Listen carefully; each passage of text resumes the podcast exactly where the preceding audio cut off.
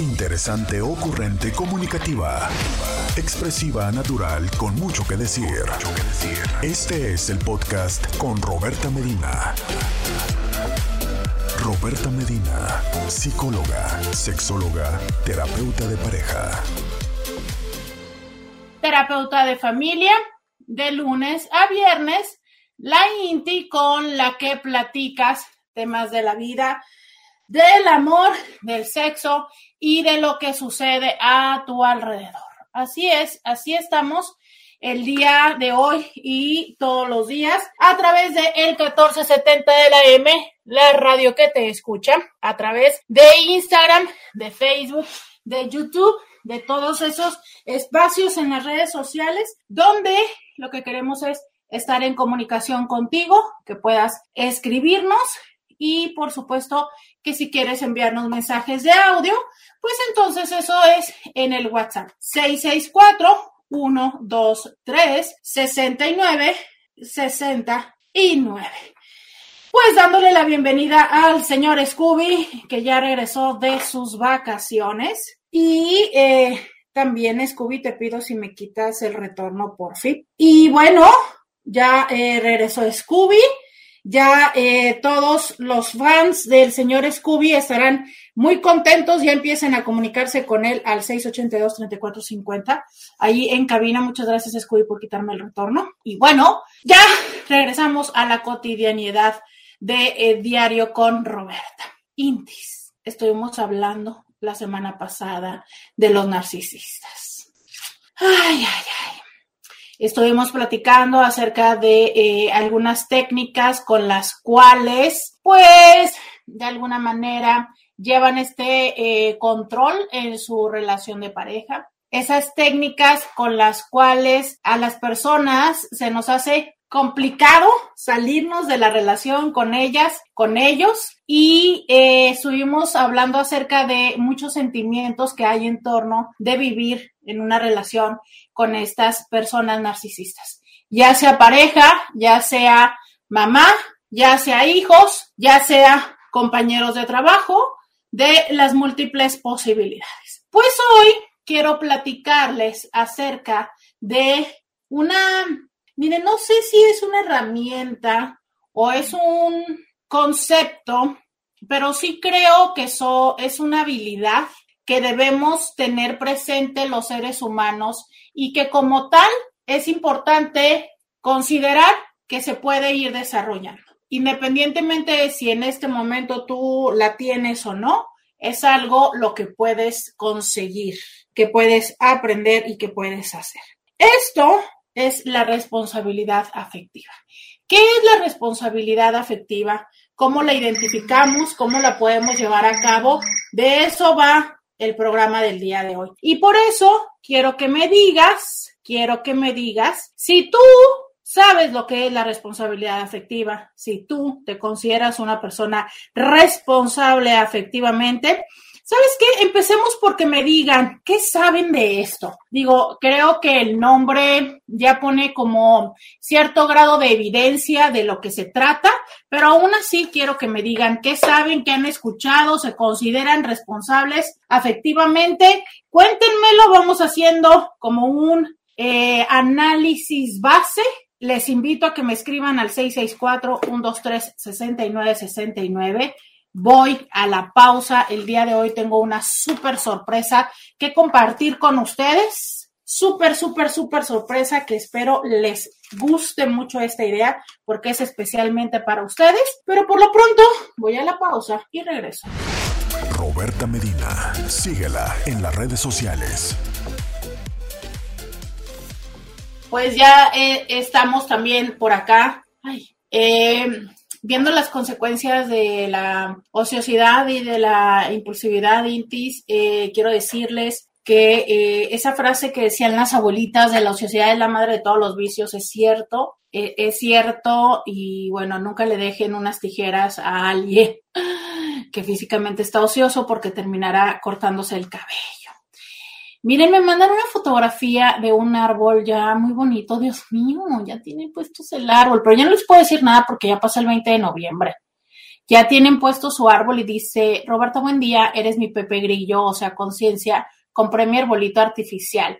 Oye, muchas gracias, gracias por escucharme. Fíjense que el otro día me acordé mucho de ustedes. Primero, gracias por escucharme, gracias por, eh, por cuestionarte en función de lo que decimos aquí, porque finalmente esa es la idea de este programa, que ustedes lo que escuchen se lo cuestionen y digan, va, lo, lo, lo adapto, lo adopto o lo tiro, ¿no? Y, gracias por compartirme esta, esta fotografía de tu árbol. Eh, el otro día me, me, acordé de ustedes porque escuché, no recuerdo exactamente en dónde, pero que alguien hablaba acerca de lo que puede tomar en que los árboles artificiales sean degradables. Y entonces, una vez más, para quienes no lo han comprado, pues revisen que el proceso de manufactura y la degradación del árbol de alguna manera sea amigable, ¿no? Pero también está esta idea, a ver, ¿en cuántos años van a tirar el árbol? ¿No? Yo creo que los árboles artificiales no se compran para tirarlos cada año. O sea, duran años, ¿no? Yo, este, pues no sé, pensaría que mínimo te va a durar que 10 años, 15 años. Entonces, bueno, evalúen ustedes qué les hace más congruencia a sus valores, si comprarlo en un establecimiento que cumpla con toda esta normatividad de la siembra de árboles o evaluar los artificiales que también sean, eh, pues que estén hechos con ciertas, cumpliendo las normas de su fabricación. Pero lo que es importante, creo, es evaluar que lo que eh, decidamos hacer pues sea lo más amoroso con nuestro entorno y, ¿por qué no?, también con nuestro bolsillo. Eh, me dicen por acá, me preguntan sobre, sobre la información de terapia. Miren, yo les pido que marquen al 664-681-1993. Ahí es que Luisa les va a dar toda la información. Ella eh, les contesta, les da la información, les dice el horario de cita y toditico. Eh, básicamente yo creo que ella es la jefa aquí. Por acá dice Claudia, hola querida, por fin me conecto a tiempo. Un abrazo eh, grande, muchas gracias y sobre todo porque te conectas de muy, muy, muy lejos. Eh, nos dice Egle, qué buen tema de hoy. Híjole, el tema de hoy yo creo que no hay manera en la que no nos pegue a todas y todos. Lo cierto es que la responsabilidad afectiva es algo que tenemos que empezar a ejercitar. Ya empezaré a platicar con ustedes de qué es. Quiero que me digan qué es lo que saben hasta este momento. Estoy esperando a que me manden sus mensajes. En Instagram dice, terminé con mi pareja porque fui borracho a buscarlo. Como no me quería abrir, rompí la puerta de su apartamento y estoy muy, muy arrepentido. Emocionalmente me siento desesperado y no sé qué hacer. Mm, ok, eh, miren, justo eh, todo lo que vamos a hablar hoy, por eso te invitaría a eh, que te quedes, es qué hacer cuando nosotros hemos hecho algo y cómo hacernos responsable de ello, ¿no? Entonces, primero te invito a que te quedes a todo el programa, seguro es que te va a hacer mucho sentido, pero como para darte una respuesta rápida y directa, te diré que son los momentos en la vida en que nos queda afrontar las consecuencias. Mm, lo que hiciste de alguna manera entiendo que para ti tiene una justificación por el estar borracho y es cierto cuando estamos bajo ciertas sustancias que em, modifican nuestro grado de conciencia, pero sobre todo facilitan eh, como, vale, que las cosas se nos hacen viables, ¿no? O se nos hace viable o minimizamos las consecuencias, tenemos bajo control de impulsos, sería lo que dirían eh, desde, la, desde lo neuro, ¿no? Lo cierto es que de alguna manera permite que salga como lo que cuando estamos conscientes nos saldría. Esto es, si ya tenemos una cierta tendencia como a la violencia, pues hacemos y tenemos prácticas violentas. Si tenemos cierta tendencia a, a tener prácticas, qué sé yo, mmm, de, de, poco cuidado, de subirnos en un carro y pisarle y este, irnos a exceso de velocidad y estrellarnos, pues eso vamos a hacer y así sucesivamente. Esto hace que entonces las personas que nos observan cuando estamos en estos estados alterados de conciencia y puedan ver esa parte interna, ¿no? Evalúen si quieren estar o no quieren estar con nosotros, y lo cual me parece muy válido, ¿no? O sea, seguramente tu pareja está diciendo, ah, caray, si así se pone cuando está borracho porque no le quiero abrir, ¿qué es el futuro que a mí me espera? ¿No? ¿Qué es lo que yo puedo hacer? Entonces, muy probablemente desde ahí diga, mejor ya no. ¿Qué puedes hacer tú? Porque el pasado no lo puedes cambiar y aunque en este momento estés muy arrepentido, es probable que eh, estés pues prometiendo que no lo vas a volver a hacer. Lo cierto es que lo único que resta es en este momento asumir que lo has hecho, tanto con tu pareja como contigo mismo y acudir a un proceso de terapia. ¿Por qué? Porque lo que se ha puesto en evidencia ahí es el bajo control de impulsos, que se, repito, seguramente se justifica por alcohol, pero algo muy importante que es la poca tolerancia a la frustración. O sea, como no te quiere abrir, tumbas la puerta. ¿Para qué? Para poder verle y hablarle y decirle que regrese. Sí, pero aquí el punto importante es no te quiere abrir. Eso significa no te quiere ver. Eso significa te toca pues aceptar que no te quiera ver, pero como no quieres aceptar que no te quiere ver, buscas lograr lo que tú quieres, que es que te vea. Y esa es una de las prácticas que muy frecuentemente nos afecta en pareja, que es no entender lo que la otra persona quiere. Si la otra persona te corrió del grupo, te quitó de amigo de Facebook, te bloqueó, significa que la otra persona no te quiere ver. Pero entonces entiendo que nosotros que estamos en este otro lugar decimos, pero ¿por qué? Yo quiero que me digas qué hice, quiero que me digas qué está mal. Y, ¿sabes? Esto es cierto. Los que nos quedamos del otro lado tenemos la necesidad de una explicación, es cierto. Pero el cómo lo pides o el que lo obligues, eso sí no tiene eh, espacio, ¿sabes? O sea, puedes acercarte, preguntar, puedes tratar de propiciar una conversación, pero si la otra persona no quiere, solo queda respetar y dar marcha atrás. Y aunque nos parezca injusto, aunque nos parezca que no, no es, pues sí, injusto, pues decir, a ver, caray, por mucho que yo hice esto o lo otro, ¿no? O no di un dinero o llegué borracho como por eso, o sea, ¿eso es suficiente? Pues bueno, esa es la única respuesta que tenemos. Eso es lo que quiero el día de hoy hablar de la responsabilidad afectiva. De esto va, ¿sabes? Eh, ¿Cómo entender hasta dónde y cómo poder ser conscientes de lo que le implica a mí, a los otros, mis acciones y mis omisiones? Mira, em, yo creo que lo mejor ha de haber sido que en los 2000, no sé, porque no quisiera como exagerar en algo así, pero probablemente en los 2000 se dio toda esta potencialización, aunque creo que siempre ha existido, ¿eh? de estos cursos de desarrollo humano, de estos eh, eventos en, grupo de eh, vamos a aprender a ser mejores personas. Y lo digo porque yo, yo recuerdo de, una, de un proyecto de esos, como en los noventas, pero yo creo que debe haber sido en, el, en los 2000 más o menos la explosión. Vamos a ir a la pausa y voy a empezar allá regresando explicándoles más de este concepto de responsabilidad afectiva. Vamos a la pausa y volvemos. Podcast de Roberta Medina. Efectivamente, en Bodega Roberta nos estamos yendo. Oigan, y queremos irnos antes de que llegue el frío, por lo que también estaremos abriendo viernes y sábado. Muchas gracias porque eh, ha habido algunos intis que han ido y que me han dejado saludos. Muchísimas gracias. Quiero decirles que yo no fui estos días porque estuve tomando unos cursos muy interesantes en salud, sex no, en medicina sexual.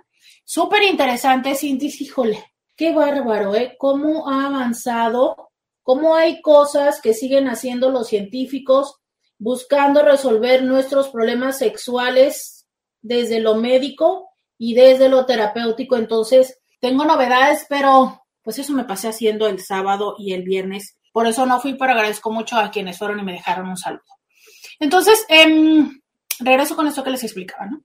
Pues bueno, se da un boom de estos procesos de terapéuticos de crecimiento, de desarrollo personal. Y una, una parte que en ellos nos enseñan es el hecho de evitar seguir cargando las consignas, las culpas, los dolores que en nuestra familia aprendimos y de jóvenes y de pequeños, eh, pues nos tomamos, ¿no? Esto es creo que uno de los principios que todos o la gran mayoría de estos cursos tienen.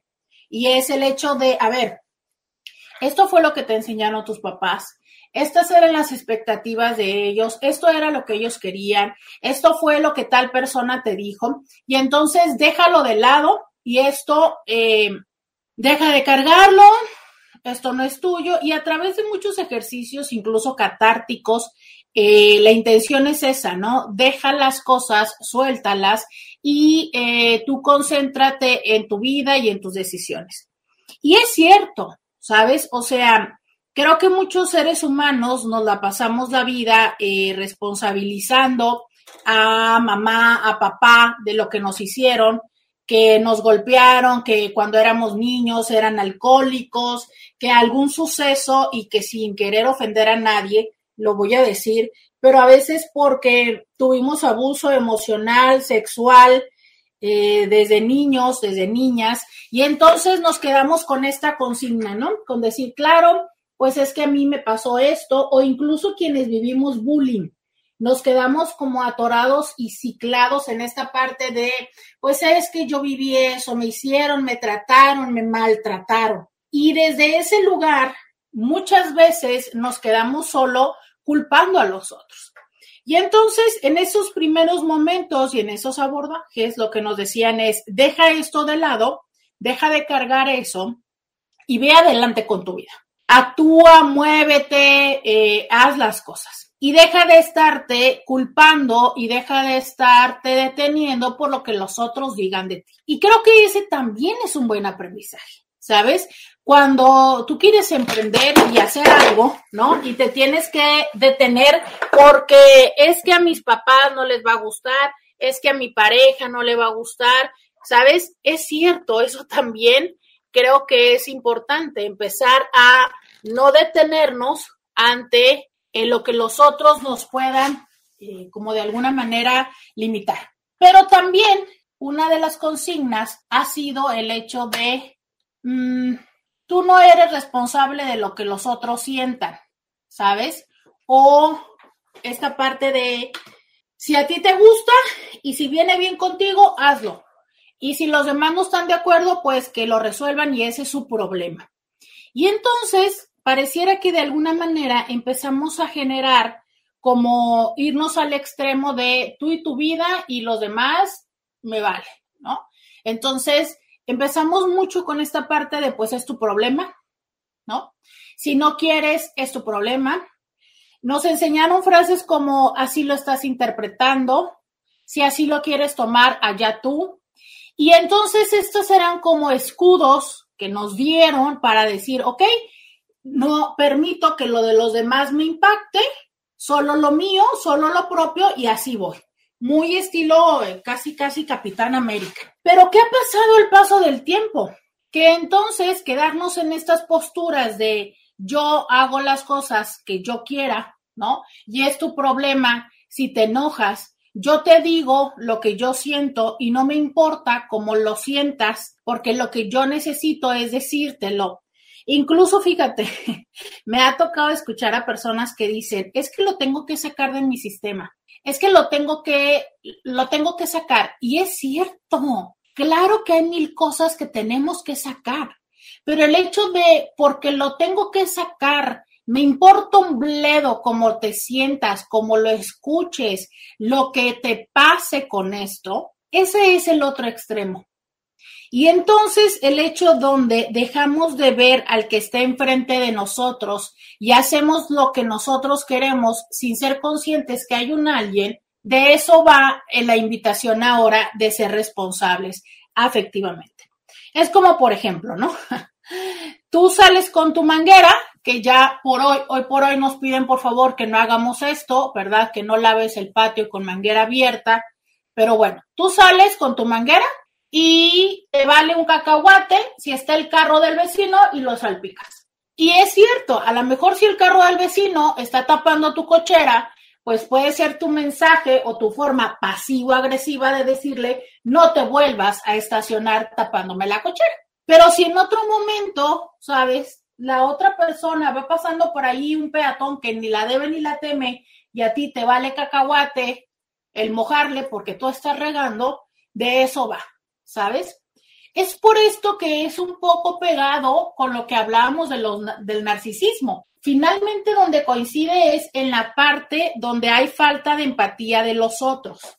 No se trata de cargar o de hacerte responsable y mucho menos culpabilizarte de cómo es que la otra persona entienda lo que tú estás diciendo, pero tampoco irnos al otro extremo de no es mi problema, es el tuyo y con tu pan te lo comes y haz lo que quieras hacer, porque también somos co-creadores de la relación, ¿sabes? O sea, esta parte de tú quisiste entenderlo así, o si así lo quieres tomar, hazlo como quieras, es el dejar de lado la responsabilidad que conlleva lo que has hecho. A ver, es que, ¿qué es la responsabilidad? Fíjate, nos han enseñado a tomar responsabilidad, por ejemplo, de las decisiones, ¿no? Yo digo que no y me hago responsable. La responsabilidad no es acerca de lo que dices, lo que haces y dejas de hacer únicamente. Es de todo el impacto y consecuencia que esto pueda tener. Si yo digo que no voy y cuando yo no voy a ese lugar se genera X o Y consecuencia, eso es parte de mi responsabilidad. Me tocará resolverlo. Como por ejemplo, fui y rompí la puerta porque él no quería salir. Mi responsabilidad no queda solamente en decir, sí lo hice, perdón. Mi responsabilidad queda en resolver esa puerta que rompí y en los estragos que pueda ser por consecuencia de lo que yo hice esa vez. Pero entonces hay veces que dice uno, ah, pues es que pues estaba borracho, ¿no? Y ya. O sea, la, la, excusa es, estaba borracho. La excusa es, es que yo te dije que me caía gordo fulano o sutano y aún así a ti te valió y te fuiste con él. ¿Sabes? Entonces nos excusamos en X o en Y cosas y no vemos cómo es que lo que nosotros hacemos tiene esta consecuencia. Eso es la parte a trabajar en la responsabilidad afectiva, Intis. O sea, es lo que nosotros hacemos, decimos, omitimos, tiene una consecuencia. Y esta consecuencia es nuestra responsabilidad. Sin embargo, antes de el estar conscientes de la responsabilidad de lo que le sucede a la otra, no, sí, de la responsabilidad de lo que le sucede a la otra persona con lo que nosotros hacemos, lo primero es ser responsable de nosotros mismos. Y aquí es donde viene la gran pregunta. ¿Cuántos de ustedes, hombres y mujeres que me están escuchando en este momento, levanten la mano, pueden decir que son responsables de ustedes mismos, siendo lo más honesto y honesta posible? O sea, de verdad, ¿eres responsable de ti? ¿Eres responsable de ti? ¿Por qué? Porque mira, te voy a poner un ejemplo. Las cosas que, haces en tu vida, ¿tú las haces o esperas a que las otras personas las hagan por ti? Y me refiero a las cosas más básicas, las cosas, por ejemplo, de tu cuidado, las cosas de tu comida, de tu alimentación, de tu aseo personal. ¿Tú las haces o las otras personas las hacen por ti? Tus medicamentos, tus citas al, al médico, tú las haces, tú citas a, eh, a tus documentos. ¿Quién, te, quién, ¿Quién está al tanto? ¿Quién se da cuenta de que tus documentos han vencido? ¿Tú o tienes a alguien que te haga las cosas? Y aquí hay una situación que muchas veces puede ser muy compleja porque hay personas que desde su profundo y gran amor hacia nosotros pueden hacerse responsables de nosotros o bien pueden impedir que nosotros seamos responsables. Y a veces nos queda muy padre porque es muy cómodo, ¿no? Tú no tienes una idea cuántas veces he escuchado en consulta y ahora eh, con la pande, pues lo he escuchado por muerte, pero que dicen, es que yo nunca había hecho esto, lo hacía él o ella y él o ella ya murió. Entonces ahora, pues ya no sé cómo se hace. Claro, porque entonces resultaba en ese momento muy fácil y muy cómodo, pero eso es un ejemplo de quién es responsable de nosotros mismos. Por ejemplo, en este momento que hemos pasado los años de la pande, ¿tú sigues siendo funcional? Sigues estando eh, funcional, emocional, operativamente, o eres de las personas que se mm, desestructuró. A ver, fue un cambio que nos tocó a todas y a todos, pero ¿cuánto es que pudiste adaptarte a ello? ¿O cuánto es que empezaste y estuviste dependiendo de las otras personas y aún no te haces totalmente responsable de ti? A ver, yo les he dicho mucho esta parte donde los seres humanos somos de alguna manera dependientes, pero una cosa es que nos apoyemos en las otras personas y otra cosa es que las otras personas sean responsables de nosotros, incluso cuando somos dependientes de las otras personas. Ejemplo, dependo de la otra persona porque yo no manejo y entonces necesito que la otra persona me compre mi mandado, mi medicamento y me pague los servicios. Pero estoy esperando simplemente a que lo haga y entonces cuando se vence el recibo me quejo o soy las personas que le digo, mañana se va a vencer esto, por favor ve y págamelo. Necesito que me traigas el medicamento y te lo notifico tres días antes necesito que compres esto y te lo notifico, ¿sabes? Y entonces este es un proceso de corresponsabilidad. Yo sé que dependo de ti, pero te ayudo con lo que yo necesito. Necesito que me ayudes a hacer tal cosa.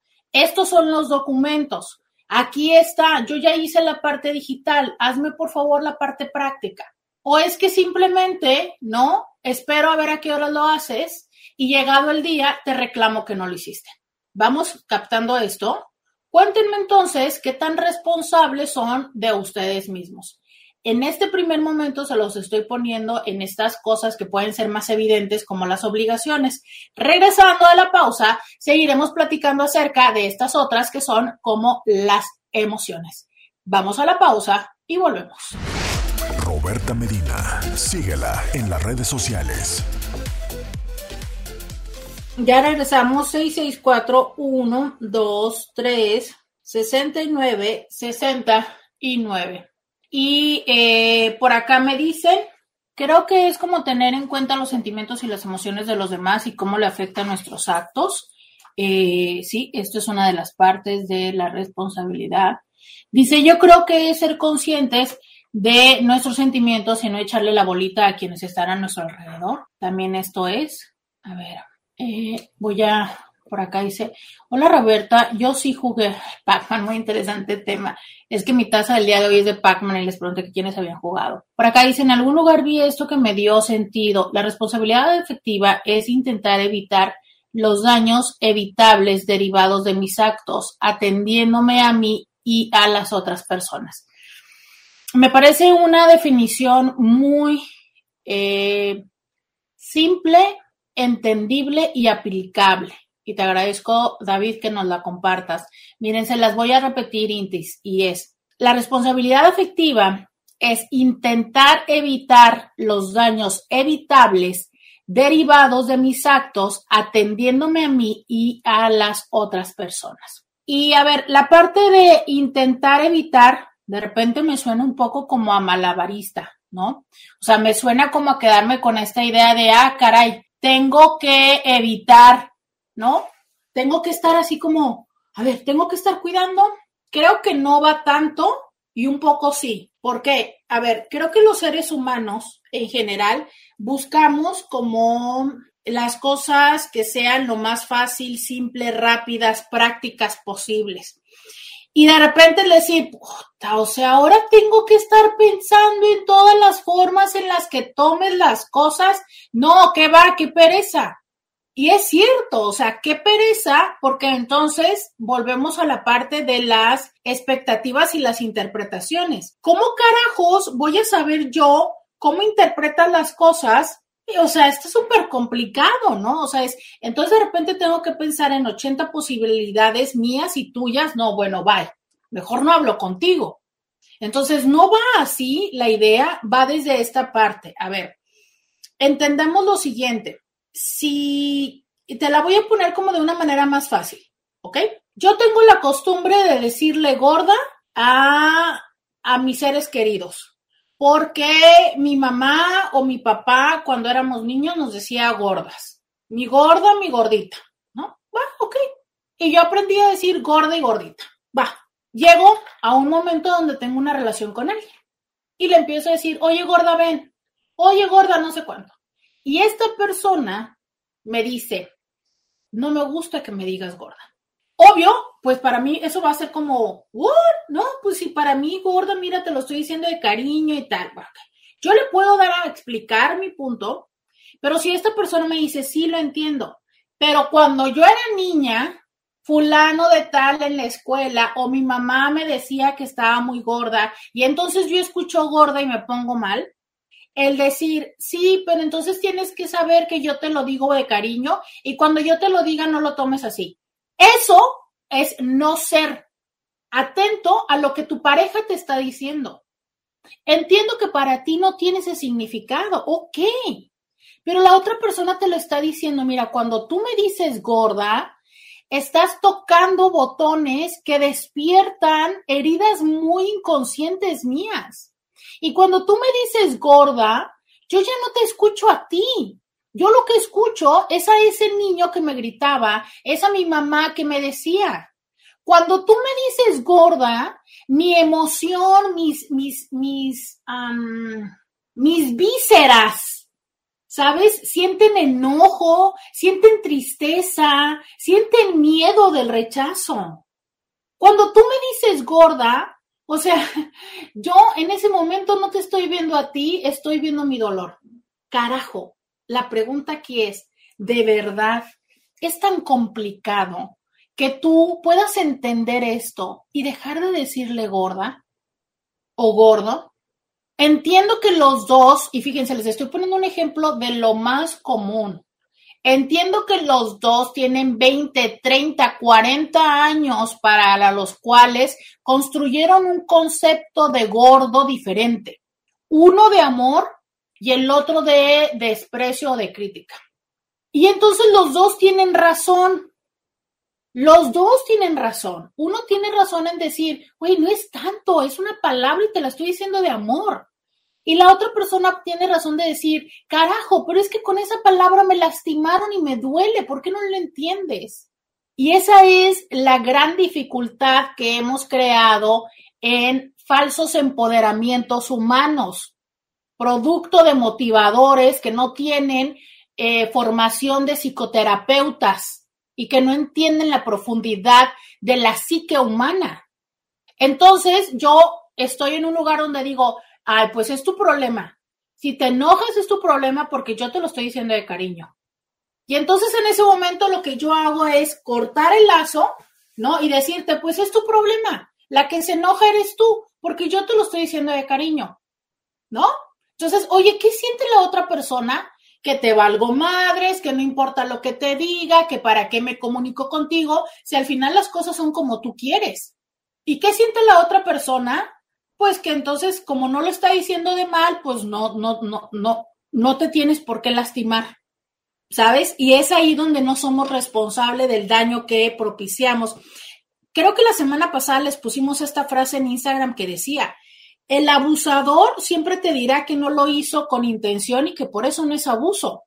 Claro, o sea, la persona dice, pues como yo no te lo digo por sentirte mal, por hacerte sentir mal, yo te lo digo por cariño, que tú te agüites es tu problema, porque yo no te lo dije para hacerte sentir mal. Y entonces, luego no entiendo cuando tú no quieres tener sexo. Claro, no quieres tener sexo porque tantas veces te he dicho gorda que no importa cómo estés, a la hora que toca desnudar el cuerpo, en lo único que estás pensando o lo que viene a tu cabeza es que te sientes muy gorda aunque la otra persona nunca te lo dijo con una, con una connotación real de gordura de tu cuerpo, pero esto despertó y activó estas heridas anteriores. Y que a lo mejor no son de la infancia, a lo mejor son del ex, mira, de donde carajas madres sean.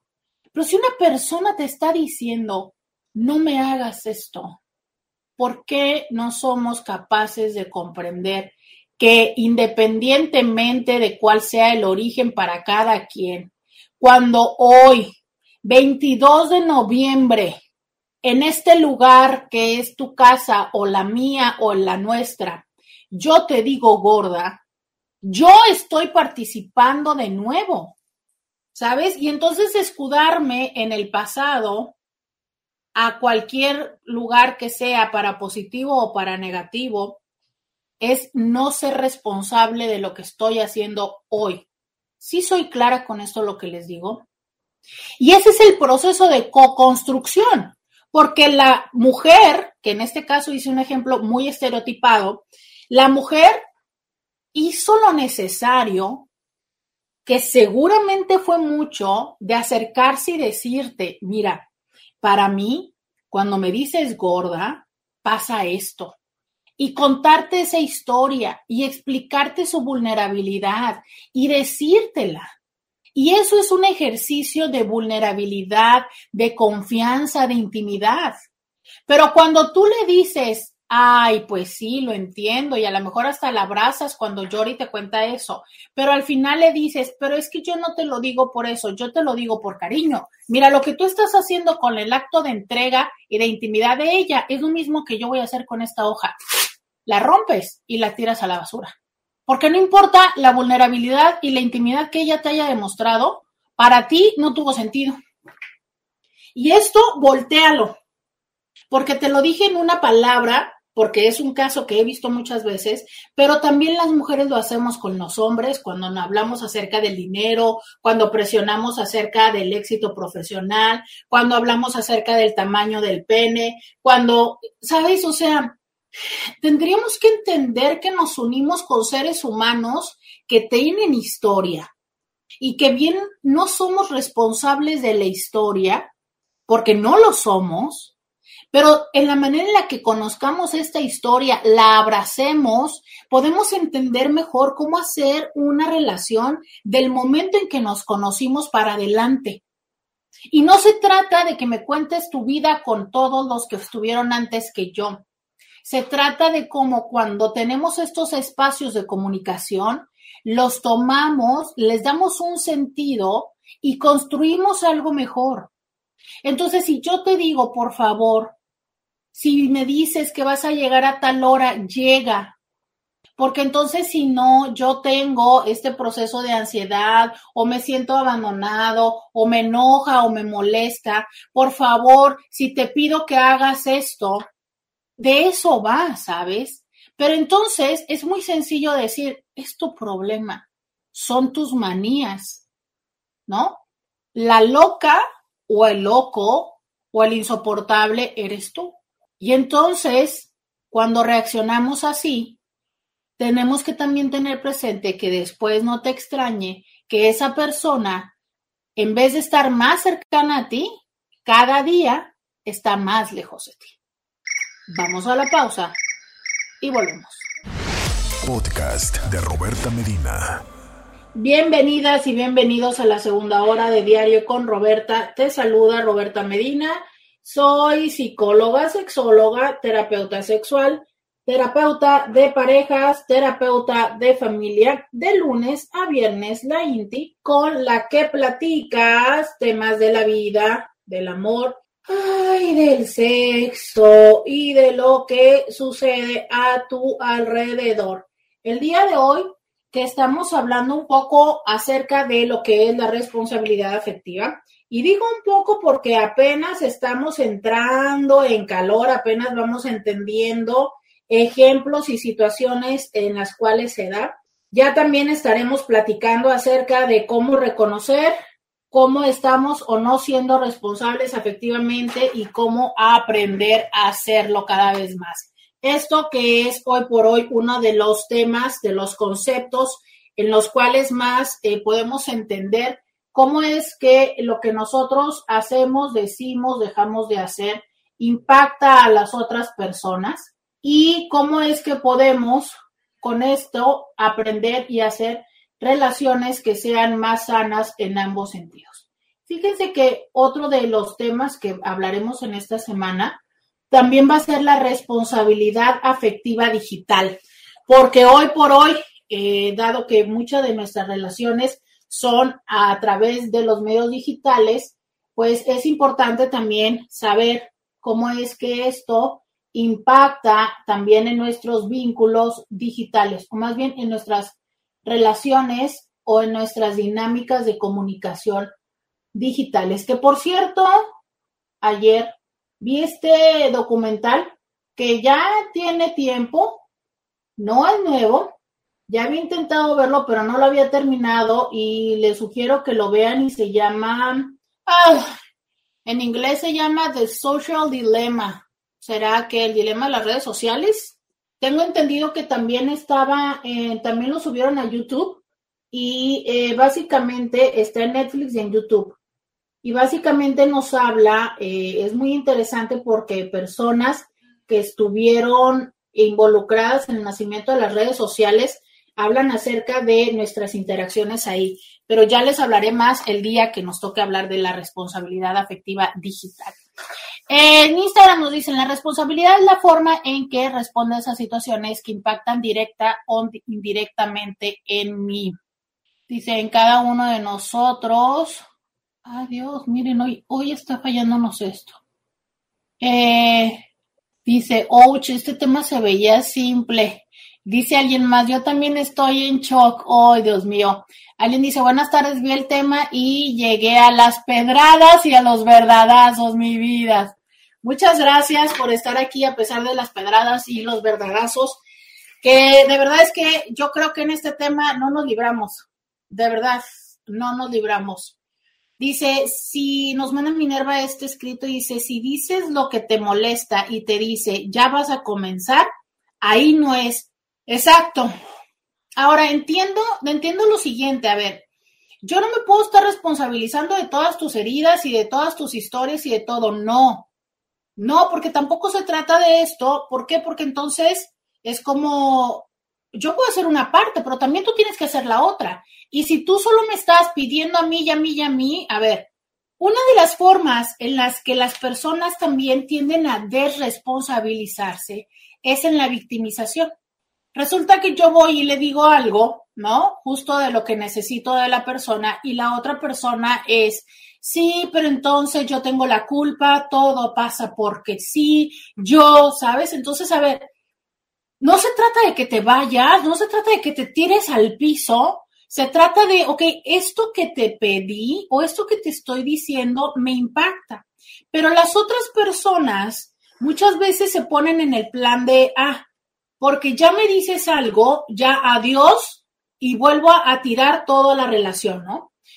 Creo que los seres humanos en general nos hace falta como la sensibilidad para aceptar la crítica. Creo que no sabemos aceptarla. Y creo que justo porque lo vivimos como un ejercicio doloroso o un ejercicio donde lo que se nos está diciendo es que nosotros estamos mal. Y cuando lo tomamos así, eso dificulta el entender que el decir algo no invalida todo lo demás. Es algo en particular. O sea, si esto hace sentido es, yo no te estoy diciendo que el 100% de ti no me gusta. Te estoy diciendo que esta parte en particular me viene mal, me lastima, me duele, ¿no? Pero no estoy diciendo que lo restante de ti no sea positivo. Y ahí es donde entonces muchas de las veces perdemos la objetividad. Porque entonces yo me siento, cuando tú me dices algo, invalidado, invalidada, y dejo de escuchar lo que me estás diciendo y me voy a otro lugar, ¿no? Entonces lo que hago por ti, qué sé yo, entonces estas otras cosas que hago por ti no tienen sentido ¿Por qué no valoras lo que hago? A ver, sí, eso no quita todo lo anterior o todo lo que está de lado, solo es esto, esto en particular que yo te estoy diciendo no, ¿sabes? Y creo que ahí tenemos todos y todas tarea. O sea, yo creo que si les preguntara, entiendo que habrá quien me levante la mano y me diga, no, yo sí puedo vivir con la crítica. Yo creo que una parte sí, pero lo cierto es que nuestro corazoncito sí se siente apachurradito. Y ahí es donde entonces está la corresponsabilidad. ¿Sabes? Es que a mí me pega mucho, me hace mucho ruido que le llamen nada más responsabilidad afectiva y no le llamáramos corresponsabilidad. Porque yo creo que no hay manera en la que uno solo se haga cargo de las dos partes. Creo que las dos partes tenemos que hacernos cargo de nuestro 50% al 100%. ¿Sabes? O sea, es no solo, no, no puedo esperar que tú cargues todo, lo tuyo y lo mío, pero también no puedes esperar que el que no me, que el que no me consideres no me pegue. Me escribe en otra frase, dice, no sé por qué me sigo sintiendo de la, este, no puedo decir la palabra, de la V, si ya me dijeron que le eche ganas. Dice, bien lo has dicho. Miren, por ejemplo, esto, ¿no? Eh, hay una parte de como consideración en el decirle a alguien, échale ganas cuando alguien te está platicando las cosas. O sea, eso no, no es considerar a la otra persona. Si la otra persona te está diciendo, oye, fíjate que esta parte me está sucediendo y tal, y tu respuesta es, échale ganas, es una manera en la que no estás considerando todo lo que la otra persona está haciendo. O sea, es de verdad, si la respuesta fuera echarle ganas, la otra persona ya lo habría hecho. Si fuera tan sencillo, ¿estás de acuerdo? Además, ¿quién te dice que no le está echando ganas? Desde su lugar, seguramente le está echando ganas, ¿no? Pero entonces es esa parte donde decimos, no, pues es que tú lo haces o tú estás ahí porque quieres estar ahí y no entendemos cómo la otra persona pueda seguir estando ahí. Ahora, si es eh, una persona X, un amigo, una amiga, dices tú, pues bueno, ¿no? Para cuando lo veo. Pero imagínate que es tu pareja y tú, desde tu lugar, desde tu perspectiva, todo se soluciona echándole ganas. Lo que pasa es que la otra persona no le está echando ganas. ¿no? Ok, está bien, desde tu perspectiva sí se soluciona. Pero cuando esa es la respuesta que tú tienes ante eh, el que la pareja te diga lo que le sucede y tú le contestas eso, y entonces tú no entiendes por qué la persona cuando tú le contestas eso se siente triste o se enoja contigo, esa es la parte donde no estás siendo corresponsable. Porque tú puedes decirle, pues es tu problema y perfecto. Pero entonces cuando la persona se enoja, no puedes estar enojado porque la persona se enojó, no puedes regañar a la persona porque la persona se enojó, no puedes, o bueno, sí puedes, pero no deberías exigirle a la persona que esté contento contigo después de eso. ¿Sí, ¿Sí me explico? O sea, la responsabilidad va después. Claro que tú puedes decirle échale ganas, díselo. Pero entonces la responsabilidad, la responsabilidad viene y aparece cuando la otra persona está enojada contigo y a ti te toca asumir que está enojada por lo que le dijiste.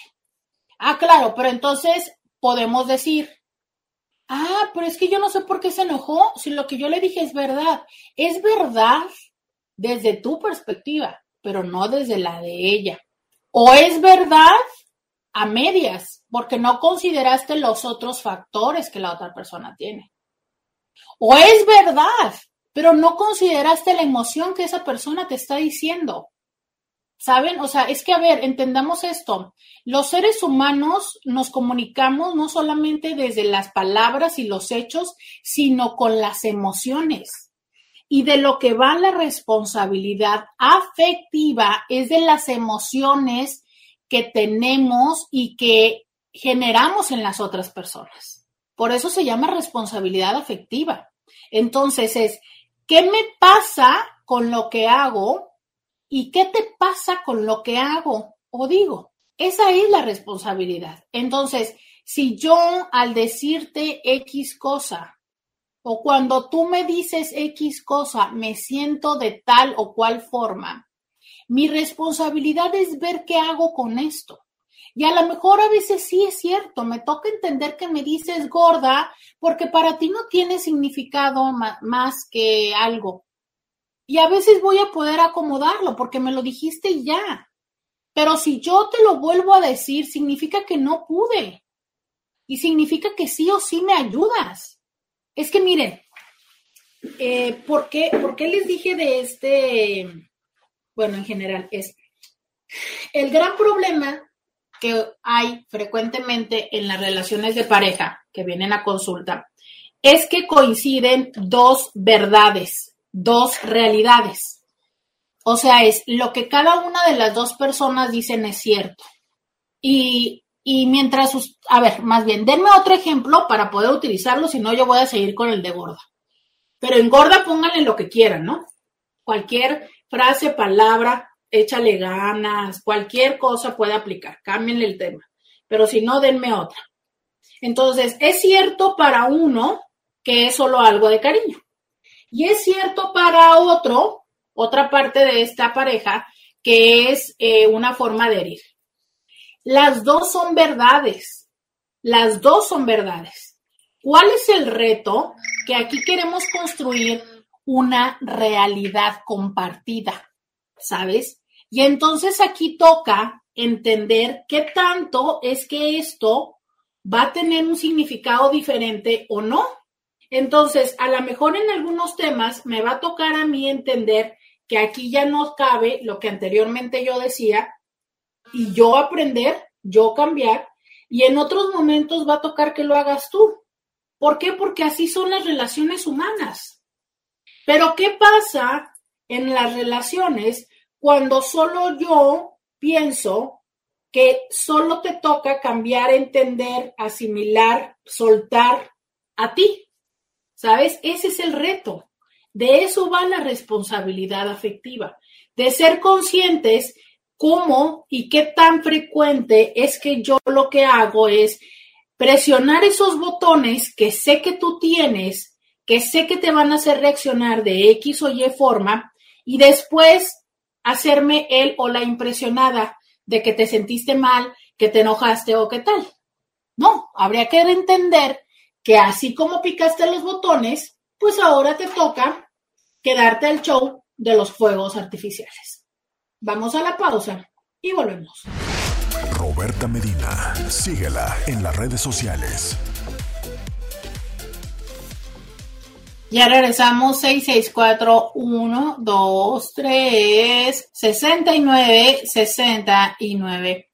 por acá vamos a leer este mensaje. Dice, dice una amiga que pareciera que siempre justificó a mi novio y es que creo que sí es un poco desobligado afectivo. Ay, mira, me encanta, desobligado afectivo, perfecto. Dice, también es verdad que yo soy muy chillona para expresar mis sentimientos y usualmente trato de hacerlo mejor con un psicólogo porque creo que no se vale justamente cargarle todo lo emocional y entiendo que tampoco es experto en el tema, pero hay días que de verdad lo más cercano que tengo es a mi novio y yo de plano la conversación incomoda. Debe ser con él por un tema de pareja y a veces sale con, sale con esa respuesta de ya vas a empezar o ya vas a llorar y pues me agüita, claro. ¿Por qué es tan difícil encontrar hombres que si quieran ser responsables afectivos y desaprender del machismo que los hace creer que hablar de sentimientos está mal?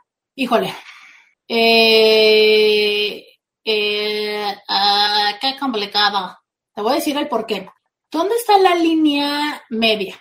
O sea, ¿cómo saber si es que tú eres, y te cito, muy chillona o tu novio muy intolerante? Eso solo lo puedo saber en terapia.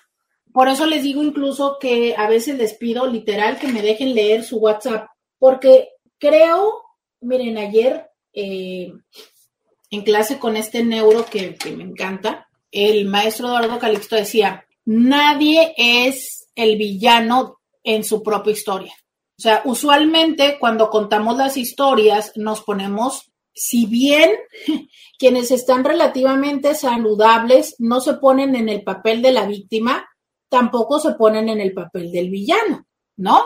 Pero muchas veces es que sí podemos ser él o la villana de la historia. solo es que no nos ponemos en ese papel y nos justificamos a nosotras mismas o a nosotros mismos y entonces no nos damos cuenta que nosotros estamos propiciando un poco las cosas. Por eso les digo que yo diría que esto a mí me gustaría más que fuera un llamado o que se viera como corresponsabilidad. O sea, es qué hago yo en esta co-construcción. Entonces, desde ese lugar, no sé si de verdad seas muy, y entre comillas, chillona o él muy intolerante. Te voy a decir, hay otros conceptos que también te invito a ver estos programas o a buscarlos de persona altamente sensible. ¿Qué somos las personas altamente sensibles? Somos personas que tenemos justo eso, mayor sensibilidad, mayor empatía, mayor conciencia, observamos más, percibimos más, sentimos más. Entonces, así como hay personas que perciben, que sienten, que piensan, que están más conscientes de todo, hay personas que están menos. Y creo que ambas partes también estamos bien. Pero ¿qué pasa si juntas a una persona altamente sensible con una persona que no, que es más, diríamos, light en las emociones? O sea, imagínate la bomba, ¿sabes? Es como, uy, caray, pero es que ¿por qué? ¿Por qué no puedes ver las cosas más simples, más sencillas? Pues porque siempre tienes que intenciarte y las que somos altamente sensibles diríamos, carajo, porque es que a veces no puedes profundizar un poco más. Pero lo cierto es que la persona que es light está haciendo su esfuerzo quizá todos los días por ser más intenso o profundo, pero nosotros somos todavía más. Y seguramente tú también estás intentando como ser más cotidiana, por decirlo de esta forma, pero la otra persona es todavía más. Entonces, por eso les digo, Intis, no, no, no sé, no sé si de verdad eh, es que todos lo son, que, o sea, a lo mejor tu pareja no es tanto que sea una persona que no esté eh, disponible para cuestionar y deconstruirse. Lo que pasa es que desde el lugar en que era, que si te lo pudiera poner numéricamente, él pues era un 2 superficial, ¿no? O bueno, un 9 de superficial, usualmente era muy superficial. Y ahora que está contigo está tratando de echarle más introspección y demás, y ya va en un 6. Y para él es un crecimiento. Bueno, es que ahora lo puse en términos al revés. Entonces estaba en un 2 y ya va en un 6. Pero resulta que tú eres un 12. Entonces para ti no te es suficiente. Y es tan mal, pues no, no, ¿sabes? No. Es allí donde tenemos que entender y a veces darnos cuenta con quién sí y con quién no. Por eso, una parte de esta responsabilidad es ser conscientes y una parte de la responsabilidad afectiva yo también lo vería en el hecho de tener y entender que no puedes esperar ni hacer responsable solamente a una persona de todos tus afectos, de todas tus necesidades. Es un grave error que tenemos. Entonces, queremos que nuestra pareja, nuestro hijo favorito, nuestro padre o nuestra persona que hemos decidido que sea nuestra befa, ¿no? Nuestro befo, sea quien se encargue de todas las necesidades. Y entonces sea la persona con quien hablas cuando estás feliz, quien te da las soluciones cuando no sabes qué hacer, quien te escucha cuando estás triste, quien te tiene que acompañar a hacer compras, quien te tiene que acompañar a cocinar, con quien vas a tener eh, sexo, con quien, oígame, ¿no? O sea, digo, es cierto que la pareja es esa persona que tendría que ser nuestra prioridad en la vida, pero no todas las, no, no solo una persona puede satisfacer todas esas necesidades. Por eso, además de la pareja, pues está la mejor amiga, comadre o compadre, ¿sabes? Y por eso, además de eso, está, no sé, la psicóloga y así. Pero a veces queremos que sea una persona la que nos dé todo. Y eso también es irresponsabilidad afectiva, o sea, no te estás haciendo responsable de tus propias necesidades, se las estás atribuyendo a esta persona. Y luego le ponemos el nombre, ¿no? Y confundimos y decimos, es que si me amara tendría que, no, te puede amar, pero el que te ame no significa que tenga que ser la responsable o el responsable de tu bienestar emocional en, en la totalidad. Digo, si estás en ese lugar, por favor consideren ya sea ir con psicólogo, este, ampliar su círculo de amistades, ¿no? Reconciliarse con algunas otras amistades o vínculos que tengan, no sé, mamás, este, hermanos, qué sé yo, ¿no? Y ampliar el, el círculo de personas con las que te acompañes. Porque una persona es que no puede cumplir todas tus necesidades, porque esa persona también tiene una vida, ¿no? También tiene sus propias necesidades, sea quien sea. Y ese es un reto. Esta parte que nos dicen, tú y yo somos uno mismo, tú me complementas, tú mi media naranja, ¿no? Y entonces esperamos que el otro venga y, se posicione y esté atento a todo. Entonces, nena, no sé, no sé si, si puede hacer que tú tengas muchas expectativas de tu novio o a lo mejor sea lo, lo, contrario. Y te voy a decir por qué. Me inquieta un poco donde dices que tus amigas te dicen que tú lo justificas. Eso es lo que no me cuadra, porque entonces si tus amigas te dicen que tú lo justificas, es probable que no seas tú la chillona, que sea él el poco tolerante. Y eso es importante darte cuenta desde en este momento que es tu novio, porque eso no se le va a quitar, al contrario, se le va a incrementar. Y si ahora en el noviazgo no es tan disponible para las conversaciones eh, y resoluciones de conflictos emocionales, conforme se haga más compleja la relación, es probable que sea menos. Pero si tú, este, pero si tú eres la dramática, pues entonces habría que bajarle. Yo te diría, revisa esto en terapia, porque la verdad está en que hace falta más información para saber dónde está el punto, ¿no? ¿Dónde está el punto medio? Muchas veces es complicado poder saberlo con solo una frase. Eh, por acá dice, hola Roberta, súper tema. ¿Es empatía dejar de hacer lo que a la otra persona le molesta?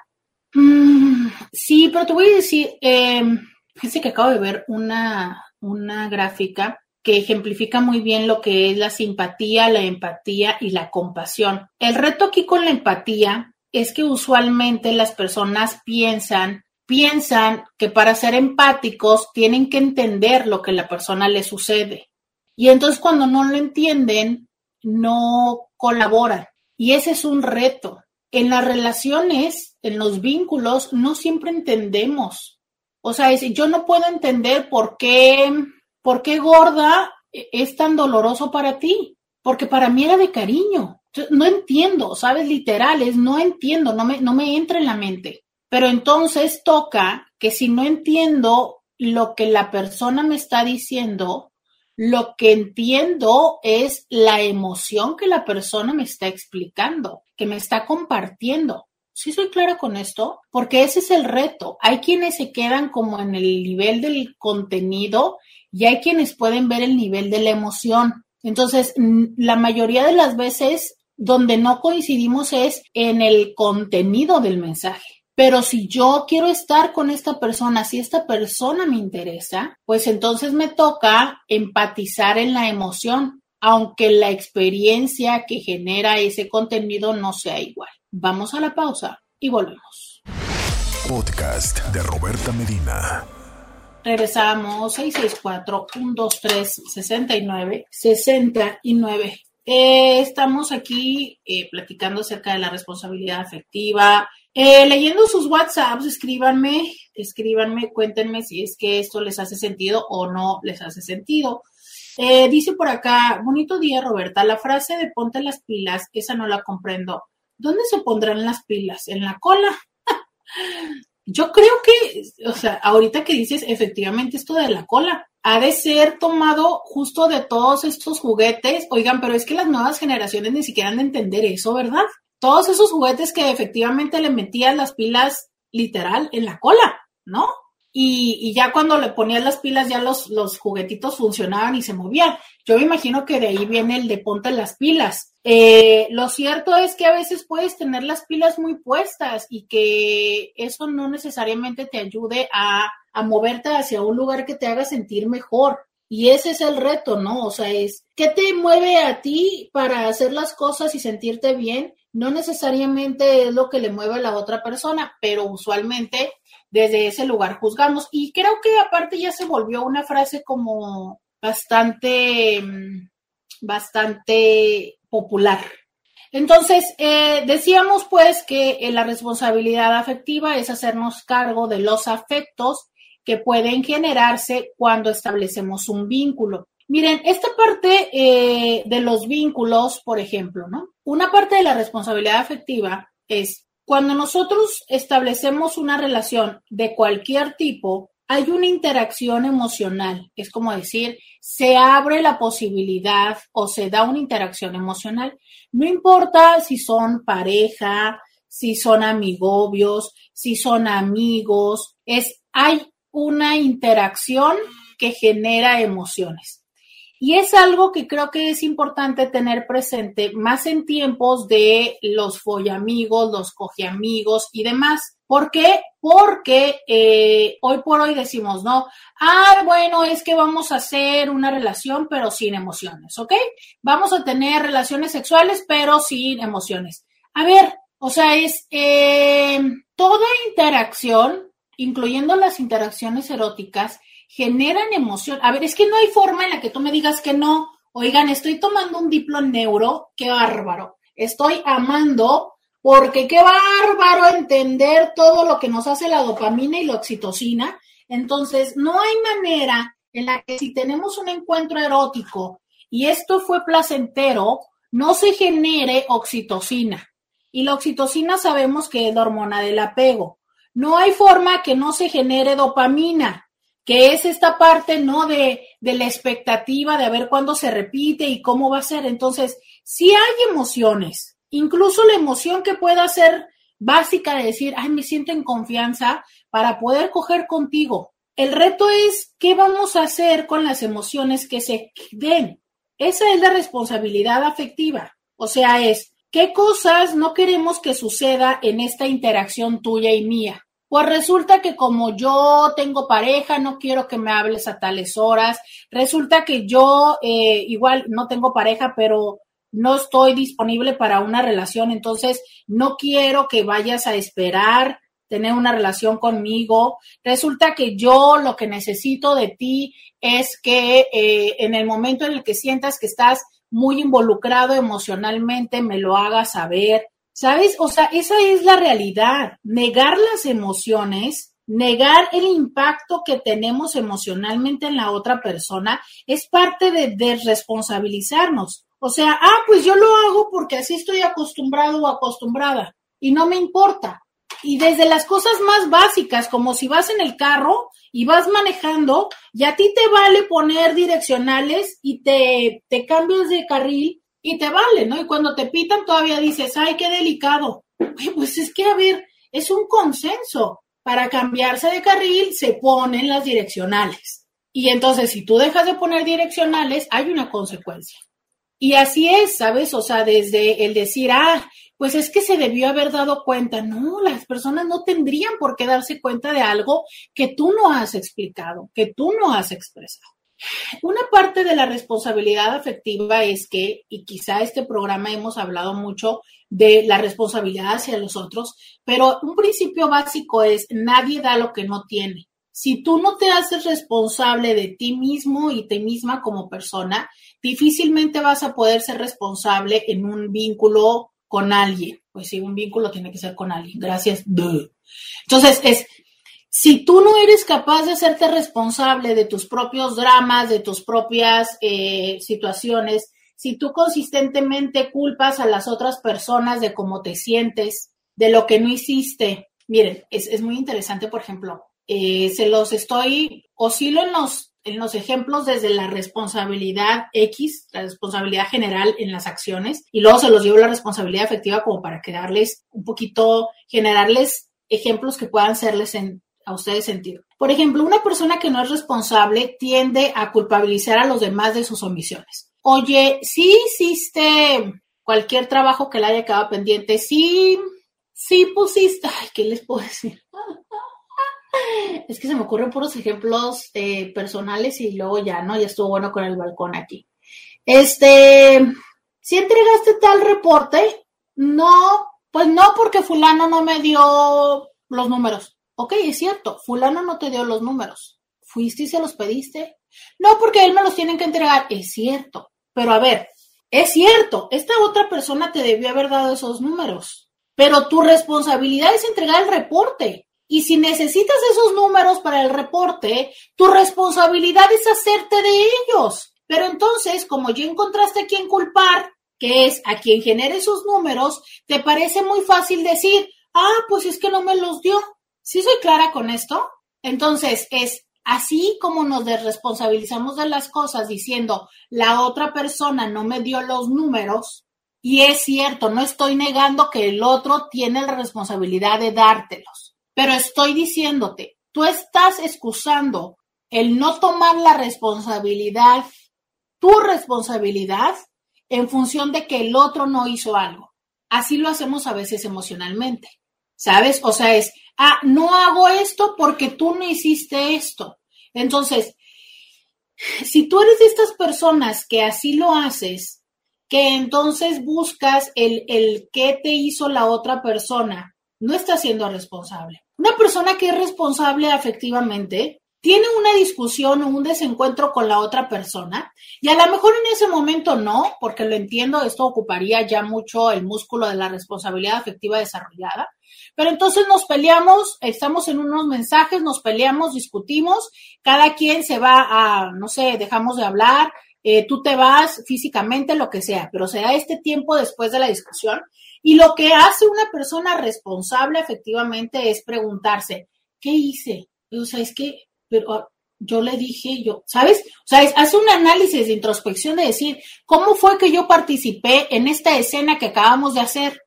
Pero una persona que no es responsable lo que dice es, es que este desgraciado, mira que nada más porque yo le dije que no sé cuánto, no, no es cierto, porque eso ya tendría un grado de insight. De sería como, es que el otro siempre está haciendo, siempre me dice, siempre me hace, nunca dice cuál. A ver, ¿qué pasa contigo? ¿Por qué nada más ves lo que la otra persona hizo, lo que la otra persona no hizo? ¿Qué haces tú? Así sea el simple hecho de seguir en ese vínculo. Porque si la otra persona, te lo pongo en esta parte, si la otra persona nunca te escucha, nunca te hace, ¿por qué carajo sigues ahí?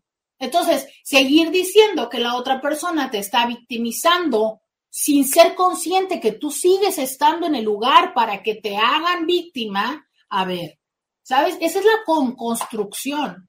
Pero entonces es muy probable que si tú no haces estos dos minutos, cinco, quince de introspección de decir cómo participas tú en esto, tampoco lo soluciones. Otra parte es ser responsable de qué son nuestras expectativas. Y esto es un arma de dos filos, porque, a ver, yo soy la primera en decir, es súper complicado, si no casi que diría imposible, pero bueno, dejemos la opción, no tener expectativas ante nuestros vínculos. El reto aquí es hacernos responsables de las expectativas. ¿Cómo? A final, cuando el resultado es diferente de lo que yo esperaba, no culpar y no cobrarle al otro que no haya hecho lo que yo quería. Entender que eso era lo que yo quería y que el otro tiene la, la posibilidad de hacer o no lo que yo quería. ¿Soy clara con esto? Porque entonces a veces le ponemos a la otra persona demasiadas expectativas, queremos que la otra persona haga, sea, diga, nos cuide, nos lleve, nos tal, y cuando no lo hace nos enojamos con la otra persona, le reclamamos y lo culpabilizamos. Y la otra persona no tenía ni conocimiento de que eso era lo que esperábamos, o a lo mejor sí, pero no tenía los recursos para hacerlo. Y castigarle solo porque yo quería que eso fuera, eso no es ser responsable. Hay que entender que la expectativa y los deseos son tuyos y la otra persona hace lo que puede o lo que quiere. Y es absolutamente aceptable porque tiene la posibilidad y el derecho de no cumplir tus expectativas. A ver, y es que si cada quien nos enfocáramos en cumplir las expectativas de todos los demás, imagina, sería una vida absolutamente insatisfactoria. Yo creo que lo lógico sería estar atentos a nuestros propios deseos y expectativas y entonces ser conscientes de cómo es que esta co-construcción con la otra persona necesita también de nosotros, porque también nos podemos ir al extremo hiperegoísta de pues entonces yo, lo que quieran los demás no me importa, voy a hacer solamente yo, conmigo y yo, y ahí también dejar de lado que tus acciones impactan a la otra persona. Si se dan cuenta, esto es una danza y es esa danza donde estoy atento, pongo atención a la otra persona, pero también y siempre estoy atento de mí, no solo de mí y no solo de la otra persona, sino en los dos lugares. Cuando me quedo solo en mí o solo en la otra persona, desequilibro esta balanza. Cuando puedo estar en mí y en la otra persona, hago el vínculo equilibrado. Vamos a la pausa y volvemos. Roberta Medina, síguela en las redes sociales. Ya regresamos, 664 123 69 69. Mira, dice alguien por acá, muchas gracias Roberta, yo estoy así con mi esposo. Trataré de hacerme cargo de mí misma y no dejárselo todo a él. ¡Ay, mi vida! Te amo. Mira qué padre darse cuenta de esto. Híjole, ¿y sabes qué es lo difícil? Cuando tenemos personas que sí se hacen cargo de nosotros, porque creo que ahí es cuando es más complicado entenderlo, ¿sabes? O sea, ¿quién se quiere mover de una zona de confort? Pues nadie, nadie, pero eso es lo que nos lleva a crecer.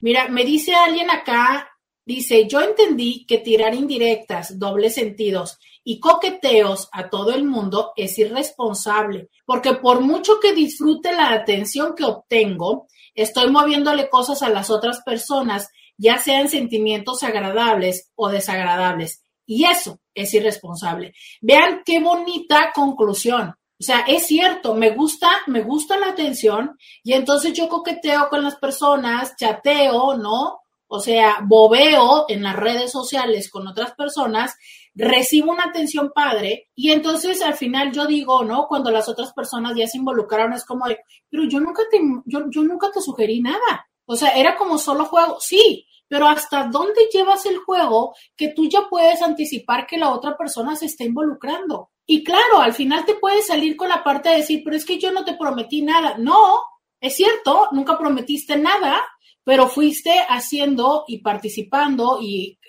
sí, creando la situación para que se generara la expectativa.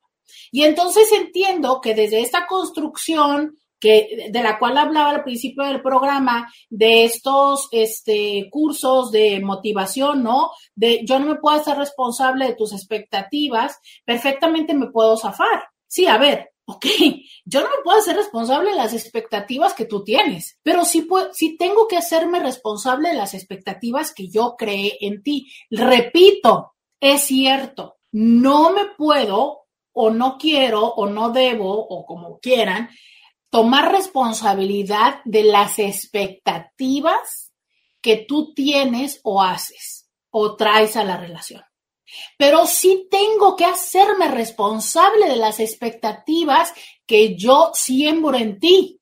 Entonces, cuando yo te coqueteo, cuando yo este, te prometo, cuando yo, mm, sí, te digo, te prometo, te negocio, ¿sabes? Y después decir, ah, pero tú lo esperaste, muy en la onda gaslighting, ¿no? De te propongo, te digo todos los días, te mensajeo y demás, y de repente me desaparezco, y me desaparezco súper sintiéndome cool de, pues yo nunca te dije nada, ¿no? Esto no iba en serio. Ah, caray. ¿Y qué pasa con lo que la otra persona siente? Porque es más, lo hubieras puesto como tal y decir, a ver, yo aquí quiero jugar, ¿qué onda? Y habrá personas que te van a decir, dale, yo también quiero jugar.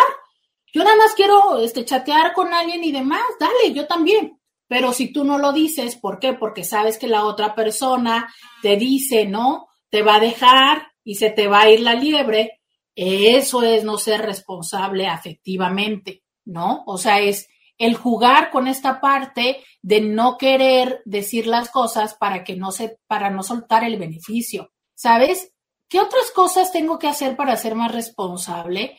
Ser consciente de mis carencias. Intis, todas, todos y todes tenemos carencias. ¿Y sabes qué?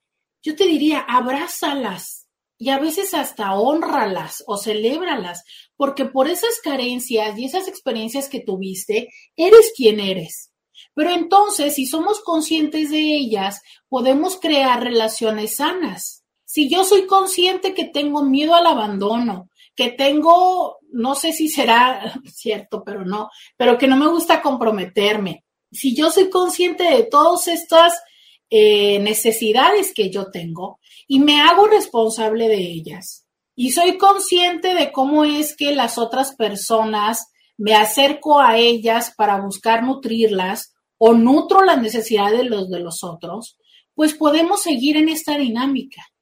Pero hay momentos en los que queremos que los otros paguen los platos rotos de nuestras necesidades o bien nos unimos con una persona buscando, ¿cómo decirles? ¿Se acuerdan de esta parte del love bombing? Donde entonces al principio me muestro con la otra persona súper atento, súper caritativa, súper este, involucrada en sus necesidades y después le dejo volando, ¿sabes?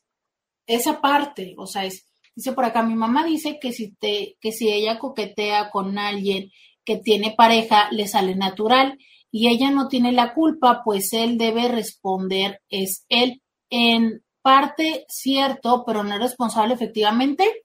Si hay una persona quien naturalmente es coqueta, porque así es, y entonces eh, dice, a ver, sí, yo, pero yo soy así y quien debe o no responder es la otra persona.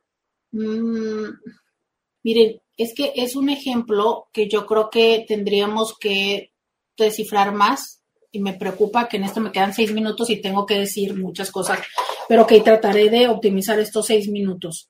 Em, entiendo su parte de decir, yo soy así y si la otra persona me corresponde, es problema de la otra persona. Sí, pero mira, por ejemplo, creo que una parte de la responsabilidad afectiva es empezar a cuestionarnos si no estuviéramos en ese lugar. Por ejemplo, si tú fueras eh, otra persona cuya pareja le responde a la otra persona, ¿cómo te sentirías?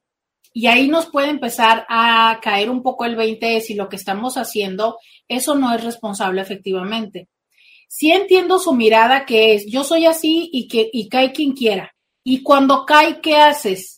Sigues contestando, sigues propiciando, ese es un punto, porque a ver, sí creo que hay personas que se les da la seducción de manera natural, y esto entrecomillémoslo porque sabemos que no es natural, tiene que ver con patrones de infancia, pero bueno. El punto es qué hacen con esta habilidad de seducir, ¿sabes? ¿Hasta dónde lo llevas? Ese es el tema, ¿no? A ver, y si además tú sabes que la persona tiene un compromiso, ¿hasta dónde lo llevas y para qué lo usas? es un poco complejo esto, ¿no?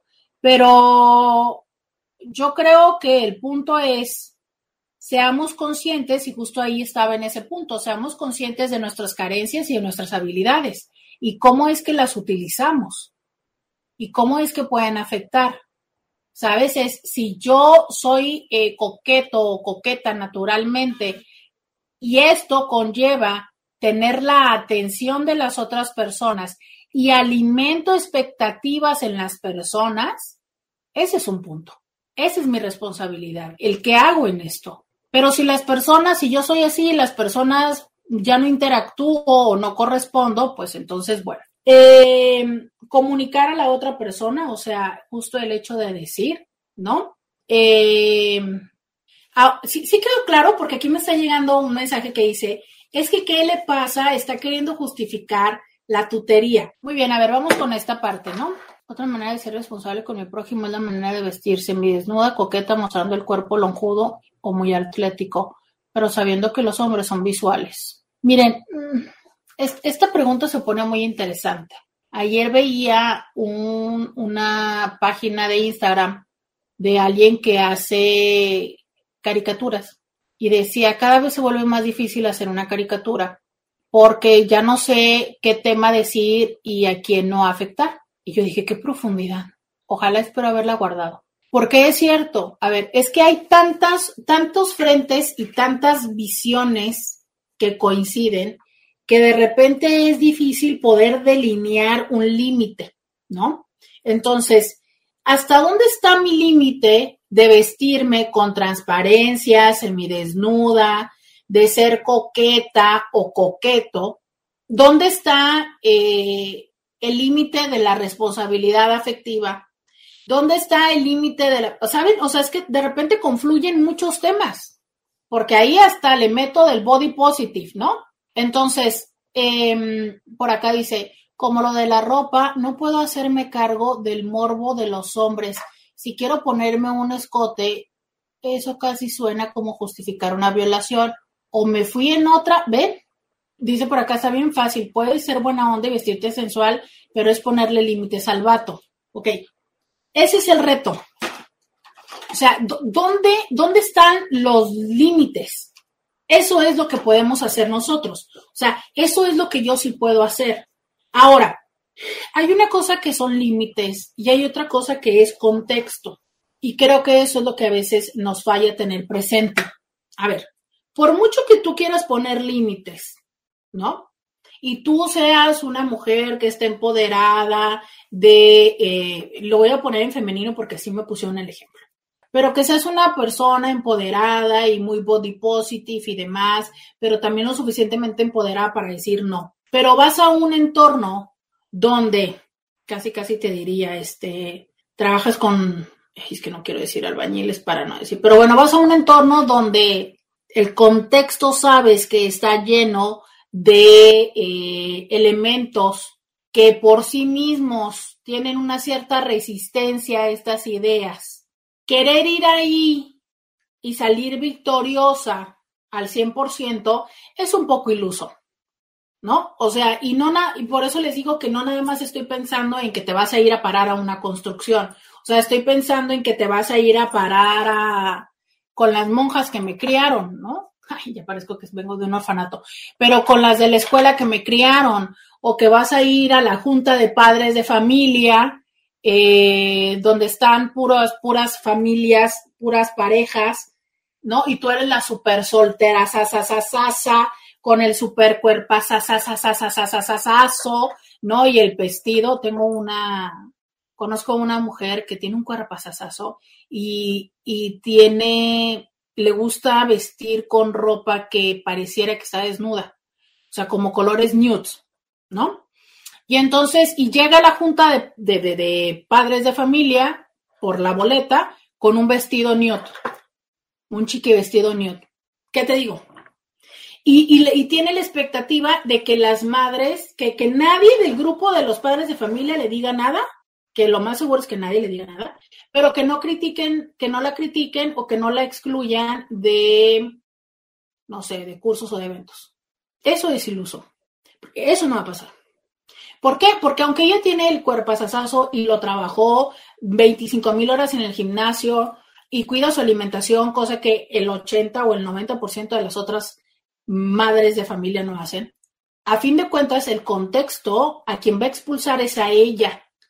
¿Por qué? Porque así eh, sucede en el mundo.